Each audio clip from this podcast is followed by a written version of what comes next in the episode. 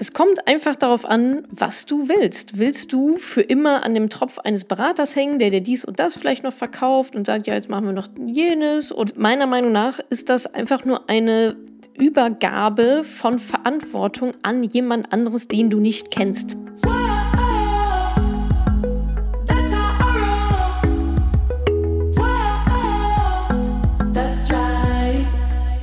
Podcast-Folge hat einen Sponsor und zwar den Scalable Capital Broker. Bei Scalable könnt ihr über 600 ETFs komplett kostenlos besparen. Und wenn es ein anderer ETF sein soll, kein Problem, denn ihr bekommt einen ETF-Sparplan pro Monat komplett kostenlos. Darüber hinaus kosten Trades nur 99 Cent. Oder ihr nehmt einfach die Flatrate für 2,99 pro Monat und könnt investieren, was das Zeug hält. Insgesamt könnt ihr beim Scalable Broker aus über 1300 ETFs auswählen. Ich habe selbst da auch ein Depot und kann es auf jeden Fall empfehlen. Es ist unheimlich kostengünstig. Sie bieten eine super große Auswahl an ETFs im Sparplan und es ist super einfach zu nutzen, sowohl am Laptop als auch in der App. Also, wenn ihr es interessant findet, mehr Infos zum Scalable Capital Broker findet ihr im Link in den Show Notes. Herzlich willkommen zu einer brandneuen Folge vom Money Call. Das läuft so ab. Ihr schickt mir einfach Sprachnachrichten über WhatsApp und ich beantworte die. Wie funktioniert das Ganze? Geht einfach mal auf madamoneypenny.de slash moneycall, moneycall. Und da findet ihr sowohl eine kleine Anleitung als auch die WhatsApp-Telefonnummer an, die das Ganze gehen darf. Und in dieser Folge haben wir natürlich wieder super tolle Fragen von euch. Hat mir sehr viel Spaß gemacht. Äh, unter anderem, was ist jetzt eigentlich der Unterschied, Vorteile, Nachteile von einem Finanzberater gegenüber die ganze Geschichte selber zu machen? Kann man das Mentoring eigentlich auch von Dubai aus machen? Wie ich mich vor einer Währungsreform schütze? Dann ging es noch ein bisschen ums Thema Selbstständigkeit. Wann ist denn der richtige Zeitpunkt zum Springen? Ja, da ist jemand zwischen Angestellten-Dasein und Sprung in die Selbstständigkeit. Wann ist der richtige Zeitpunkt, dann wirklich überzusiedeln? Dann noch eine sehr interessante Frage. Wie würdest du antworten, wenn du nach deinem Gehalt gefragt werden würdest? Da gab es natürlich auch eine sehr ehrliche Antwort von mir. Und die letzte Frage, dann ging es um Anliegen für die Kids. Wie sollte man das eigentlich angehen? Worauf sollte man achten? Welche Fragen soll man sich stellen. Wenn du auch eine ähnlich gute Frage an mich hast, dann wie gesagt einfach auf madamoneypenny.de slash moneycall WhatsApp Sprachnachricht rüberschicken und mit ein bisschen Glück landet deine Frage hier im Money Call. Und jetzt ganz viel Spaß dabei. Achso, ein kleiner Disclaimer noch ähm, zum Thema Mentoring. Wer Bock hat aufs Mentoring, wer bereit ist, schreibt uns einfach eine Nachricht auf Instagram. Sagt, dass ihr vom Podcast kommt, dass ich da behauptet hätte, ihr solltet, solltet euch bei Instagram melden. Und dann schauen wir mal, ob das jetzt richtig würdig ist. Bitte nur ähm, melden, wenn ihr wirklich quasi sofort losstarten könnt, wenn ihr bereit seid, ähm, Geld und Zeit da rein zu investieren. Und äh, dann schauen wir mal, was wir da so möglich machen können in der Fastlane. Jetzt äh, viel Spaß. Hallo liebe Natascha, vielen Dank, dass du uns diese Option anbietest. Ich finde das ganz toll und ähm, nutze das mal heute aus für mein Anliegen. Und zwar habe ich mich entschieden, 2021 mit über meine Finanzen zu kümmern und ähm, habe ähm, Kontakt aufgenommen mit einem ähm, Finanzberater äh, und würde gerne halt mit ihm alles besprechen. Nur ist die Frage, was ähm, ist denn der Unterschied, äh, wenn ich es alleine mache oder wenn ich es mit einem Finanzberater mache? Wie viel Prozent äh, würde er dann von meinem ähm, Geld, den ich investiere, äh, dann einnehmen? Und ähm, ja, ich sehe im Moment halt nur Vorteile, weil ich mit dem Thema nicht auskenne und ich ihnen vertraue. Dennoch würde mich interessieren, ja, was deiner Sicht halt die Unterschiede sind. Ich würde mich riesig freuen auf äh, deine Antwort und grüß dich ganz doll. Liebe Grüße aus Hamburg. Tschüss. Ein sehr schönes Thema. Wobei ich deine spezielle Frage dazu, wer macht jetzt mehr Rendite, eigentlich nicht so zielführend finde, weil das ist eigentlich eine Milchmädchenrechnung, ist ja klar, wenn ich das selber mache, mache ich natürlich mehr Netto-Rendite, als wenn ein Berater das für mich macht, weil der kostet ja auch nochmal Geld. Das ist ja irgendwie klar. Ja, wenn ich selber mache, bezahle ich niemanden dafür, dass er es für mich macht. Das heißt, selbst wenn beide die gleiche Rendite erwirtschaften, du alleine versus der Berater, ihr macht beide, keine Ahnung, sieben Prozent pro Jahr, dann ist die Nettorendite ja eine komplett andere, weil in dem einen Fall bezahlst du ihn nochmal dafür und in dem anderen Fall bezahlst du dich selber dafür quasi. Also das Geld bleibt bei dir. Aber was ist jetzt wirklich der Unterschied, worauf es mir auch ankommt? Es geht nicht darum, wer macht wie viel Rendite, sondern es geht darum, was willst du? Willst du Abhängigkeit von einem Berater oder willst du Unabhängigkeit? Und das ist die einzige Frage, die du dir beantworten musst. Die Rendite ist klar, die ist besser, wenn du es selber machst, wenn du weißt, was du tust. Die Berater sind meistens meiner Erfahrung nach nicht so gut aufgestellt, wie zum Beispiel, wenn man sich das selber vernünftig aneignet, das Wissen. Und auch dann wirklich in die Umsetzung kommt. Dabei helfen wir dir ja auch super gerne. Es kommt einfach darauf an, was du willst. Willst du für immer an dem Tropf eines Beraters hängen, der dir dies und das vielleicht noch verkauft und sagt, ja, jetzt machen wir noch jenes oder vor allem auch jemand, der nicht da sein wird, wenn es crasht, der nicht da sein wird, wenn du in Rente gehst und es dann halt nicht reicht. Und meiner Meinung nach ist das einfach nur eine Übergabe von Verantwortung an jemand anderes, den du nicht kennst. Punkt es ist auch egal, wie gut du den kennst oder wie gut du dem vertraust. Ja, natürlich vertrauen wir allen unseren Beratern in Anführungsstrichen, sonst würden wir ja gar nicht erst mit dem sprechen. Aber ich, also dieses Argument, ja, ich habe keine Zeit dafür oder ich will, ne, was auch immer dafür Ausreden kommen, kann ich nur bedingt verstehen. Ähm, ich glaube, wenn wir alle mal reflektieren, wofür wir alles so Zeit haben, ja, womit wir uns alle so beschäftigen. Also die meisten Menschen verbringen ja mehr Zeit damit, eine Waschmaschine auszusuchen, als sich mal über ihre Finanzen Gedanken zu machen und das mal vernünftig aufzustellen. Und ein Berater, ja, der nimmt dir die operative Arbeit dafür ab, aber du weißt immer noch nicht, warum du es machst. Du hast keine Ahnung, wie du etwas anpassen solltest, wann, welche Fragen du genau stellst, welche Entscheidungen vielleicht noch auf dich zukommen. Wenn sich etwas ändert, bist du immer abhängig von dieser Person. Du weißt wieder nicht, was da eigentlich gemacht wird. Plus, du hast auch nicht diese Entwicklung bei dir selber. Und das finde ich irgendwie das Schöne daran. Das ist halt einfach eine Entwicklung, die ihr durchlauft, wenn ihr neue Dinge lernt. Und das ist von ähm, das fachlich zu lernen, aber auch ja, das ganze Mindset, das ganze Selbstbewusstsein dahinter zu wissen, boah, ich kann das jetzt alleine. Ich habe das alleine geschafft oder beziehungsweise mit Hilfe von Natascha im Idealfall, mit ein bisschen Unterstützung hier und da. Ich habe das geschafft. So. Und ich weiß ganz genau, was ich da tue. Das ist für mich ein Gefühl, das ist unbezahlbar. Das kann mir auch keiner mit Rendite irgendwie, selbst wenn irgendein Berater da ein Prozentpünktchen mehr rausholt, ähm, auf kurze Sicht.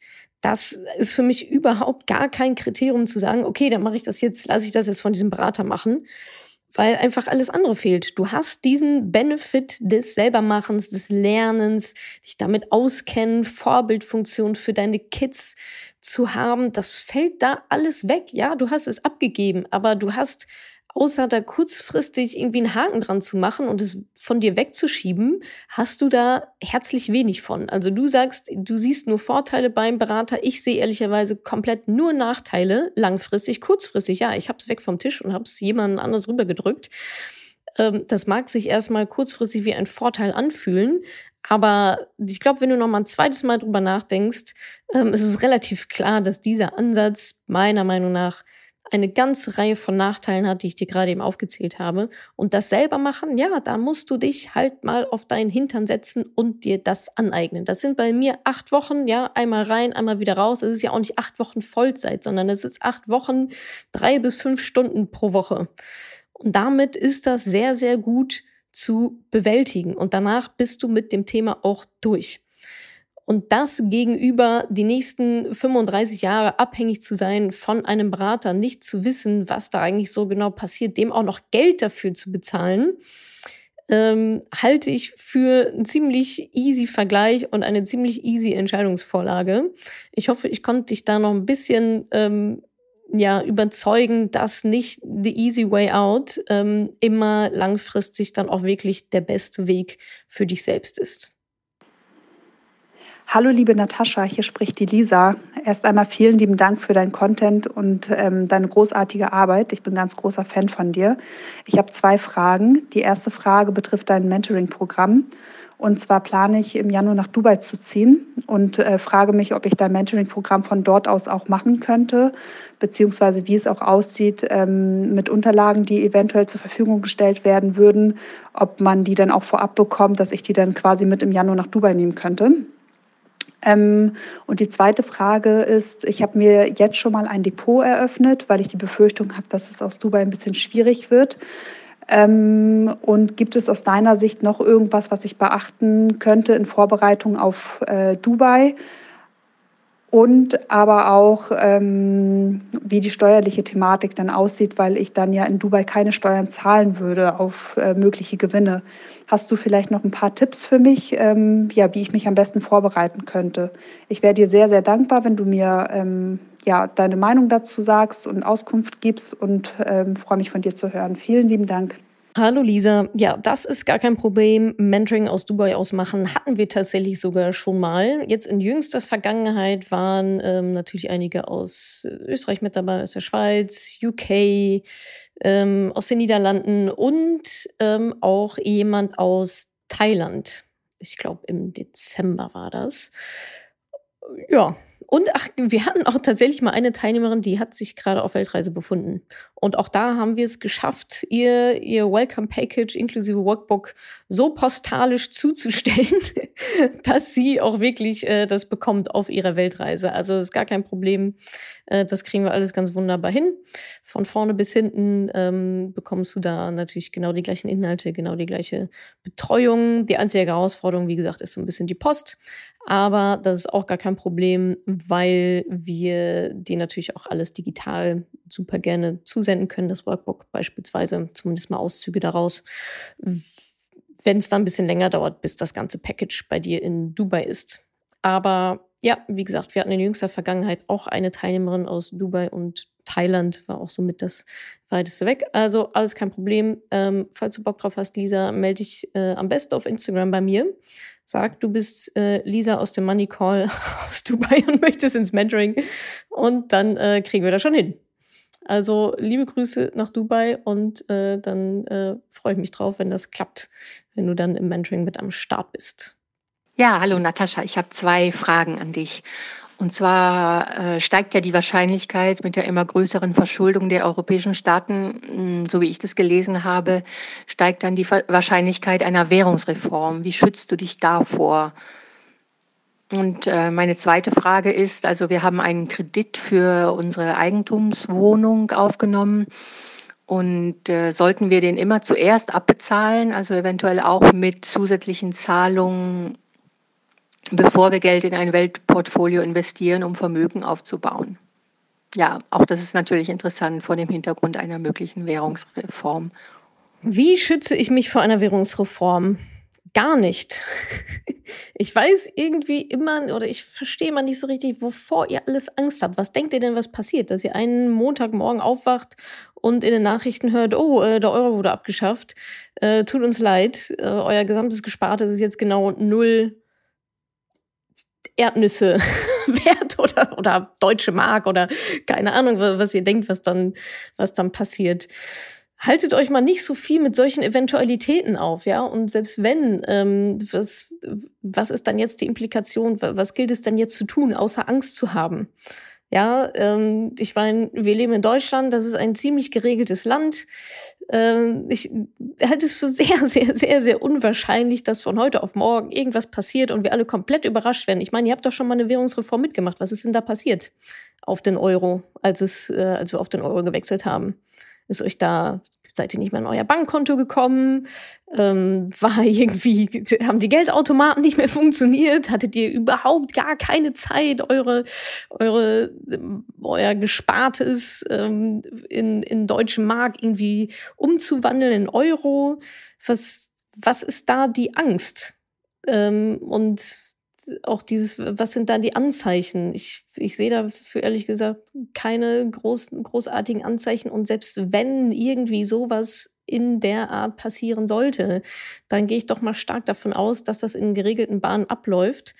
ähm, und wir da genug Zeit haben, uns damit zu beschäftigen, äh, anstatt dass irgendwie sonntags nachts um 23 Uhr irgendwie so ein Beschluss gefasst wird und am Montag nichts mehr geht.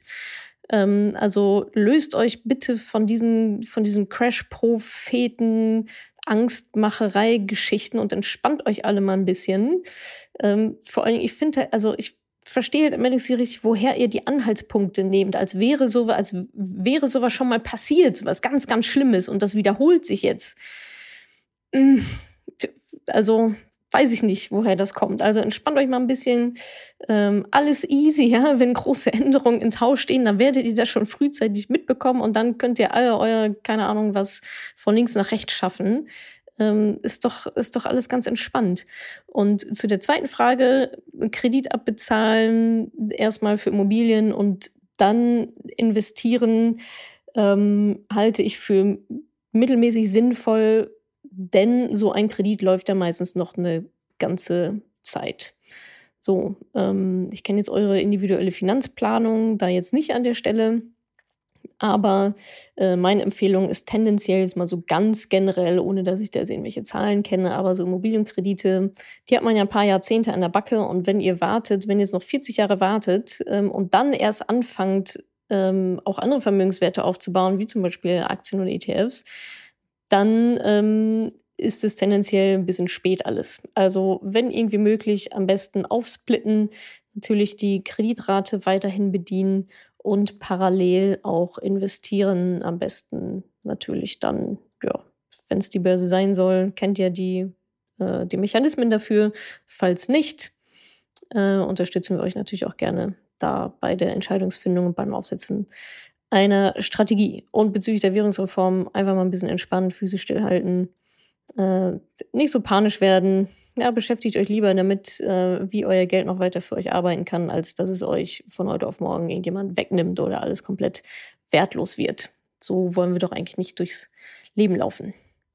Hallo Natascha, ich weiß aktuell, dass ich aus meinem gut bezahlten und sicheren Job in der Automobilindustrie aussteigen möchte, habe auch ein paar Ideen, was ich äh, stattdessen machen könnte und bin aktuell am schwanken zwischen, ich kündige sofort, damit ich endlich mal mehr Zeit habe, ähm, mich auf das andere zu fokussieren. Und aber es ist nicht ganz so klug, sofort auszusteigen, sondern ich sollte erstmal in kleinen Steps ähm, ja, starten mit dem, was ich für Ideen habe und ähm, habe das Gefühl, dass mir das aber nicht reicht.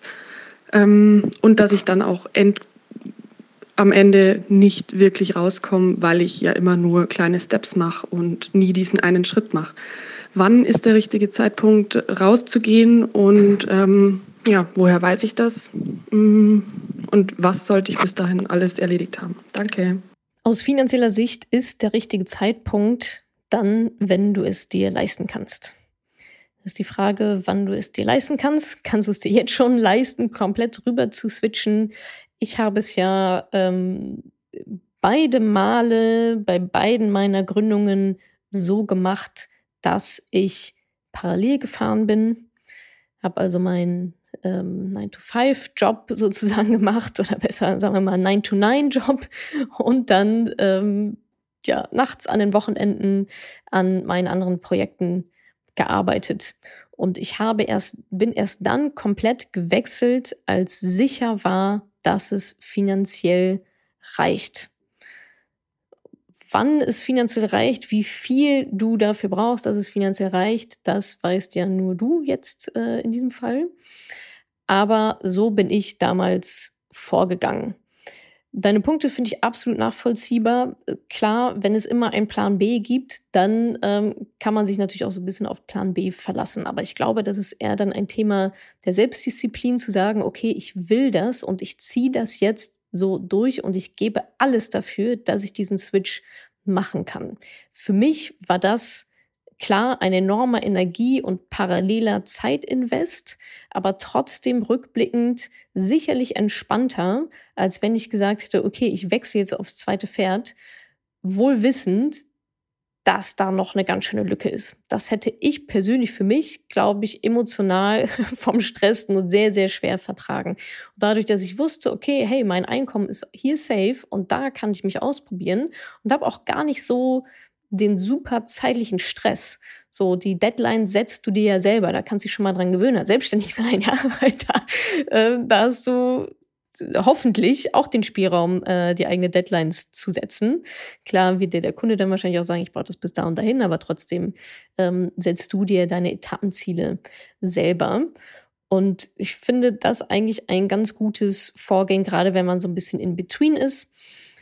Und ähm, ja, ich glaube, dass das eigentlich eine dann doch, obwohl es natürlich super anstrengend ist, doch eventuell die entspanntere Variante ist, als komplett rüber zu wechseln und nicht zu wissen, ob man die Miete im nächsten Monat zahlen kann. Also, wie gesagt, ich kann ja nur sagen, was bei mir funktioniert hat. Parallel fahren, rüberspringen, wenn ähm, es reicht. Und dann ist aber auch, da gebe ich dir auch vollkommen recht, das war bei mir bis jetzt auch immer so, wenn dann der Switch ist zu 100 Prozent, dann geht's halt nochmal richtig ab. Also du kannst davon ausgehen, angenommen, du sagst, okay, ich mache äh, Vollzeit meinen normalen Job, meinen Angestelltenjob und mache, ähm, keine Ahnung, nochmal 20 Prozent meiner Zeit Selbstständigkeit und damit verdiene ich die ersten 1500, 2000 Euro im Monat oder so, dann kannst du davon ausgehen, dass sobald du deinen vollen Fokus, deine volle Energie, deine volle Zeit da drauf setzt, ähm, es nochmal richtig abgehen wird. Also da wirst du dann viel, viel, viel, viel mehr ähm, Umsatz machen und Geld verdienen, als natürlich das, was du nur mit deinen 20 oder 15 oder 30 Prozent erreicht hast für mich war halt damals wichtig zu sehen, okay, es funktioniert, ja, so ein Proof of Concept zu haben und nicht irgendwie blind irgendwo reinzulaufen und zu sagen, ja, wird schon irgendwie klappen, sondern wenn das erste Geld fließt, ja, wenn es ein Business ist, wenn du das nachhaltig aufbauen kannst, wenn du, ich weiß jetzt nicht in welchem Bereich, aber wenn du jetzt ähm, erste Kunden hast und die langfristig zum Beispiel binden kannst, ja, vielleicht machen die ja nicht nur ein Projekt bei dir, sondern irgendwie drei. Vielleicht äh, ist es nicht nur so eine einmalige Geschichte, sondern äh, du kannst die sogar vielleicht für sechs Monate binden oder so so. Dann sind das natürlich alles super gute Zeichen und Anhaltspunkte zu sagen, aha, okay, ja, läuft, ja, funktioniert. Ich kann damit Geld verdienen und ich habe jetzt sogar Kunden, die ähm, sich höchstwahrscheinlich in treue Kunden umwandeln lassen oder sich dahin entwickeln. Und dann gehe ich davon aus, dass die mich auch weiterempfehlen, weil die haben auch gute Kontakte und so weiter. So kannst du ja das dann weiterspinnen. Aber diesen Proof of Concept, dieses, okay, ich kann damit Geld verdienen mit jetzt schon relativ wenig Energie und Zeiteinsatz, dass das so die Basis ist, weil von da kann es dann ja, ähm, geht's ja nur noch bergauf. Das finde ich persönlich schon sehr, sehr wichtig und hat mich damals auch nochmal stärker ähm, entspannt und dadurch konnte ich auch einfach nochmal freier denken, ja, als wenn man die ganze Zeit im Nacken hat, so, boah, es muss jetzt Geld reinkommen, es muss jetzt Geld reinkommen. Dadurch ähm, kann man einfach sehr, sehr schnell verkrampfen und ähm, dann vielleicht den Wald vor lauter Baum nicht, Bäumen nicht sehen. Ich wünsche auf jeden Fall ganz, ganz viel ähm, Erfolg dabei. Hallo, liebe Natascha. Wie würdest du antworten, wenn dich jemand nach deinem Gehalt fragt? Ich persönlich verdiene, denke ich, ganz gut und bin auch zufrieden. Ich weiß oder ich kann mir sehr gut vorstellen, dass ich etwas besser verdiene als ähm, viele meiner Freunde. Deswegen ist es mir unangenehm, darüber zu sprechen. Ich möchte nicht, dass mich ähm, jemand anders sieht. Und ich bin zwar natürlich für mehr Transparenz, aber ja, vielleicht sollte diese Transparenz in der Firma, in der Branche bleiben. Ich weiß es nicht so recht. Ja, damit da die Gehälter gerechter werden. Äh, wie siehst du das? Also ich wurde letztens gefragt, ja, und wie viel verdienst du denn von einem Freund? Und ich, ich weiß einfach nicht, wie ich darauf antworten soll. Bitte helf mir. Hm, hm. Da muss ich ja auch schmunzeln, gerade weil du auch zum Ende hin so gelacht hast. Ja, wenn wir jetzt natürlich individuell miteinander arbeiten könnten, ähm, könnten wir jetzt natürlich da mal ein ähm, bisschen reingehen in dein Mindset, wovor du denn da eigentlich Angst hast. Was dich daran irgendwie so stört. So ganz genau konntest du es ja jetzt auch nicht sagen. Äh, wenn wir jetzt im Mentoring in einem Mindset-Call beispielsweise wären, ähm, könnten wir dann natürlich äh, wunderschön deine Glaubenssätze noch mal ein bisschen anschauen. Können wir jetzt natürlich nicht machen, aber mal so ein paar Impulse. Deine Frage war ja, wie ich reagieren würde. Äh, wenn ich gefragt werde, was ich verdiene, dann sage ich das. Weil ich bin damit sowas von im Reinen, was ich verdiene. Oder was heißt verdiene, was ich mir an Gehalt ähm, auszahle. Dass äh, mir das ziemlich egal ist. Das ist jetzt natürlich nochmal ein Unterschied, weil mein Gehalt ist ja nur, ich sag mal, ein Teil der Geschichte, sondern es geht ja bei mir eher darum, ähm, wie erfolgreich die Firmen sozusagen sind. Da liegt ja eigentlich eher dann mein Nettovermögen drin. Wenn du dich nicht wohl damit fühlst, das zu kommunizieren, dann mach es halt nicht. Ist doch in Ordnung. Ja, es ist jetzt nicht äh, deine Mission, irgendwie die Welt zu retten und über dein Geld oder Gehalt zu sprechen, wenn du dich nicht wohl dabei fühlst. Und ich finde es auch vollkommen legitim zu sagen, sage ich dir nicht, möchte ich dir nicht sagen. Das kann man ja so kommunizieren. Ja, also es ist jetzt die Frage, was sind denn die Vor- und Nachteile davon? Klar, wenn du sagst, irgendwie in der Branche mehr Transparenz unter Frauen mit Kolleginnen sich irgendwie helfen oder so, dann finde ich das sehr löblich ähm, und auch sehr gut. Aber auch da, es muss ja auch nicht jeder machen. Ähm, ja, so es muss jetzt nicht jeder missionieren gehen und da ja Sachen, Dinge von sich preisgeben, mit denen man sich einfach unwohl fühlt. So, und wenn du denkst oder wenn, wenn es sich für dich so anfühlt, wenn es sich für dich irgendwie komisch anfühlt, dann machst du es halt nicht. Ist doch in Ordnung. Dann sagst du halt einfach, äh, wie viel verdienst du denn? Und dann soll er das sagen und dann kannst du immer noch überlegen, ob und wie du darauf antwortest. Und du kannst auch einfach sagen, genug, ja, oder warum interessiert dich das? Oder was, wofür ist das relevant? Ja, man kann ja da auch nochmal eine Gegenfrage ähm, dann stellen. Und wenn du sagst, will ich dir nicht sagen, dann ist das, muss das auch akzeptiert werden von, vom Gegenüber. So, und wenn du sagst, ja, ich, ich weiß aber gar nicht so richtig, warum das so ist bei mir und ich würde gerne offener drüber sprechen, weil ich sehe Vorteil 1, 2, 3, dann gilt es halt daran, zu arbeiten. Warum ist das so? Was stört dich? Ähm, wovor hast du Angst? Was ist das Schlimmste, was passieren könnte? Was, also geht es dann darum, was die Leute über dich denken? Geht es darum, dass sie denken, oh, was für eine Rich Bitch? Ja, jetzt soll die mal hier das Essen bezahlen. Sind ja alles ähm, vollkommen legitime Gefühle und Gedanken. Und wenn dich das stresst, wenn dich sich stört, dann würde ich dran arbeiten und da reingehen und wenn du aber sagst, nö, das ist jetzt von außen was Auferlegtes, ähm, mich stresst das eigentlich überhaupt nicht. Für mich ist das in Ordnung, dann nicht drüber zu sprechen, weil das hat für mich mehr Nachteile drüber zu sprechen als Vorteile. Dann lässt du es halt bleiben. Also ganz entspannt. Du bist hier nie, niemand was schuldig, du bist hier niemand Rechenschaft schuldig.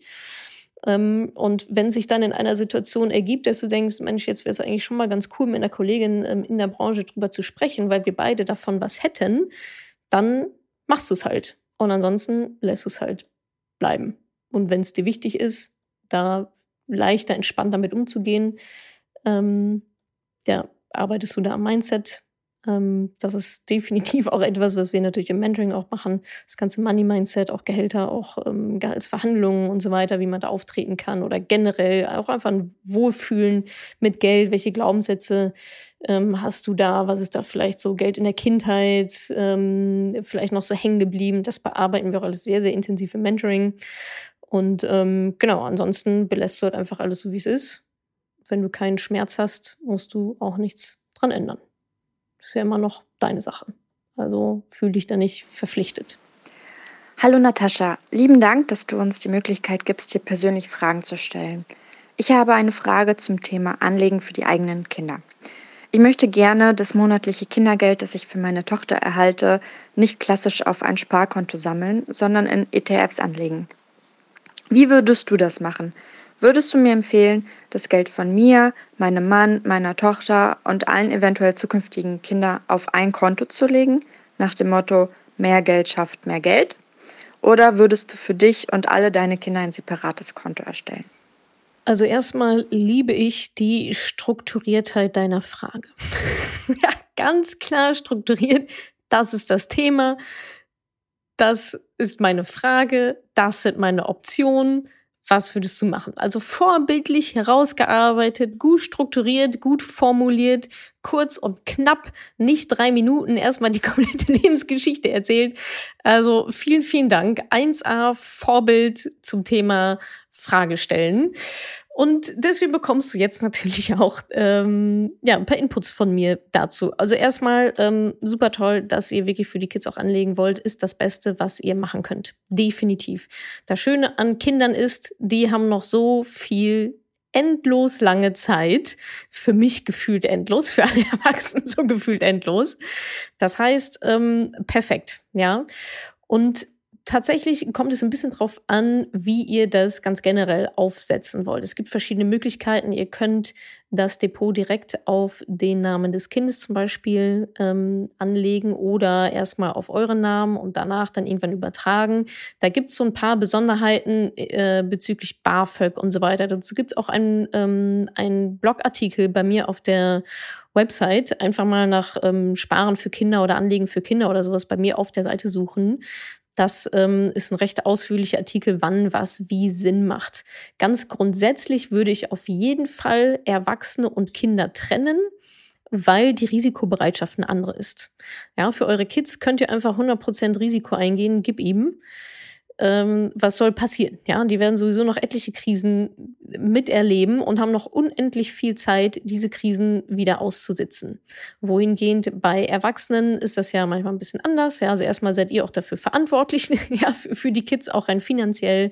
Ähm, vielleicht gibt es da noch irgendwelche anderen Kredite. Ja, wie sicher ist das Einkommen, Selbstständigkeit ähm, oder eben nicht? Was sind so die Ziele? Ähm, und ihr habt natürlich auch ein anderes Risikobewusstsein, einfach eine andere Stressresistenz die Kids kriegen das ja gar nicht mit. Das heißt, bei euch ist das Risiko höher, dass ihr in Panik verfallt und alles irgendwie abzieht, weil ihr zu viel Risiko eingegangen seid. Das muss verhindert werden. Das heißt, bei Erwachsenen ganz klar Risikobereitschaft, Risikoprofil, am besten ähm, kleines psychologisches Profil ausfüllen, machen wir auch im Mentoring. Ähm, wir machen eine Woche komplett nur Risiko, sowohl für Erwachsene als eben auch für Kids. Und dementsprechend solltet ihr dann für euch Erwachsenen anlegen und separat dann für die Kinder. Das heißt, ihr legt an mit eurer Risikobereitschaft, für die Kids legt ihr an nach deren Risikobereitschaft, was nach meiner Empfehlung 100 Prozent ist, weil, wie gesagt, easy, genug Zeit noch. Und dann ist jetzt eigentlich noch die Frage für die Kids ähm, separat, ähm, einzelne Depots oder ähm, gemeinschaftliche Sachen, das ist jetzt eigentlich Geschmackssache. Es spielt jetzt keine große Rolle.